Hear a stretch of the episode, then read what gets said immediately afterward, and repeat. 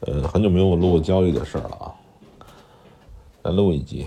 就是之前最近呢也闲得无聊，也有人加我进他们这种营销群，我看了几句，给别人解答了几个问题，然后我就走掉了，没意思。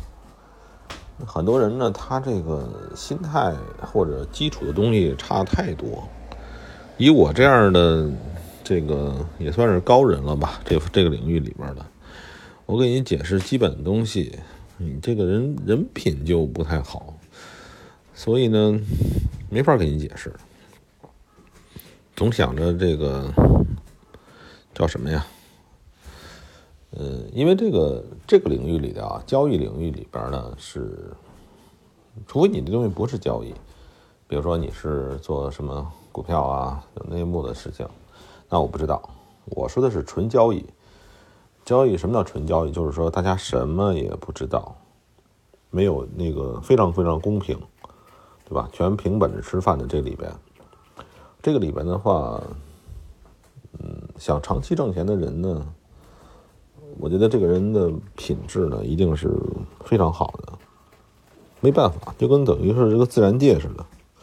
也就是说，你在自然界里边，如果你是一个很好的呃生物链上其中一一个环节啊，不管你是捕猎者吃肉的，你还是吃草的，你肯定是有自己的所谓的道，是吧？自己的道。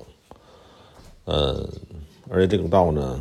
符合自然，就是之前我讲过很多，就是没有可能啊，就是除非是有一种幸存者法则，它让你那个你百里挑一，万里挑一，是吧？挑完一之后，剩的剩下那些赔损、赔钱的或者失败的你就看不到了。除此之外呢，如果你不想，你觉得你没有幸运者成为这个百里挑一、万里挑一的人。因为这是幸运者，对吧？很多时候你这么做可能就失败了，他这么做，这个百这个这个万里有一个人这么做就成功了。你不能把这个东西学到，你学不到。有人说这个运气也是实力的一部分，我相信，因为你人的一生呢，只是有这么样的两万天，并不是并不足够让这个概率完全。体验充分，对吧？如果有一个事情跟你说这个事情十万分之一发生，对吧？尽管说你做了一辈子这个事儿，你可能你这个事儿对你来说就不存在，因为一共才有两万多天的时间生活，很多的概率对你来说是不足以发生的。所以呢，有些事情呢，人家别人发生了，你也没办法，对吧？你说。靠你的这个精打细算，所谓的概，因为所以所以这个这个这个说法就是交易呢，并不是一个概率论，并不是一个概率论。如果你要是陷入一个概率论里边，那最后呢，你辛苦半天之后呢，你没有盈利。我不知道我说这句话大家是不是能理解？精确的概率下来，交易的。盈利的情况就不存在了。你像那些用那种巨型电脑的，他们算来算去，最后也是需要高频嘛。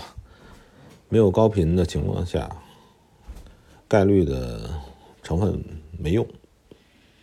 嗯，回到本题啊，再说说这关于最近的外汇的事情。最近呢是美元强，其他的货币都弱。呃，日元尤其。弱了一些，就是这一两周吧。然后呢，这个点，然后目前是日本在开会。理论来讲呢，呃，日本的股价也在涨，一直日本股价一直涨了好几周了。但是日元又日元又弱，这个什么原理？我不想知道，因为事实上就已经表现出来是这么一个东西，对吧？但是自然法则是。嗯，会有一个嗯整体的一个一个一个事情，整体的事情就是说是什么呢？是货币的强弱，本质上由于什么国家的基本形势啊，什么什么东西，这东西分起来也没用。你让一个国际经济学家让他去炒外汇，他也不一定能炒好。所以说，我只是提到了这一点啊。呃，因为现在我在日本，我可以体会到呢，一些状况并不是，呃，我也不好表达，就是说一个这个这个精华，就是说，一切都会拼趋向于自然。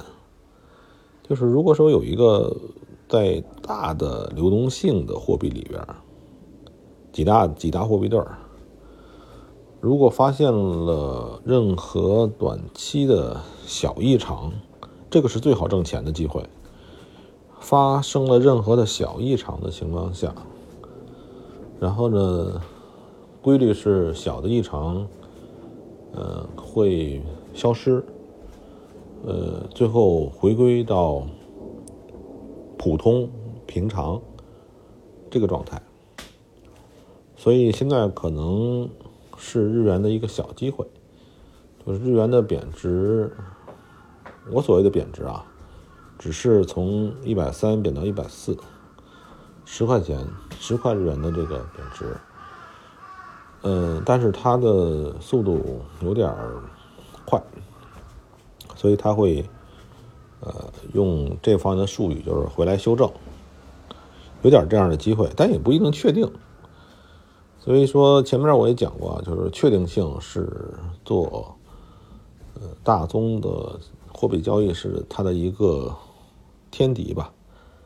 一旦说什么东西，你要是从心里边觉得这东西确定性非常大了，嗯，八成是八成啊，是有些东西你没看到，你不知道，所以才会产生这样的预期，尤其是大大宗货币啊。要是那些小国的货币，我不敢说，因为里边掺杂了这个很多单极势力。你比如说像南美的有些小国，是吧？它的货币呢不稳定，你更无法的用。其实我可以认为，我这是一种自然理论吧，不能叫是一种技术。呃，我忘了我之前，我也忘了我之前对于盈利的理由定义了。我靠，日本这好多乌鸦呀！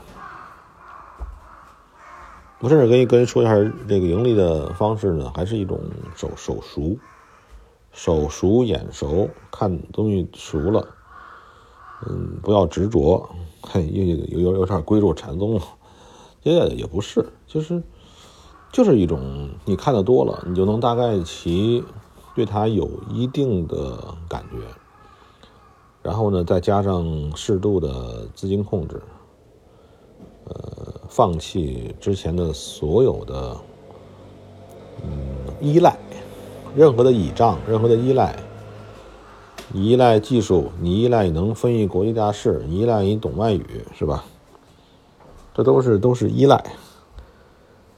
这种依赖呢，没好处。这种依赖没好处。然后呢，就是这么一个情况，好吧？就是，然后呢，别的还没别的东西没有什么，这东西就这么简单吧，我也懒得说了。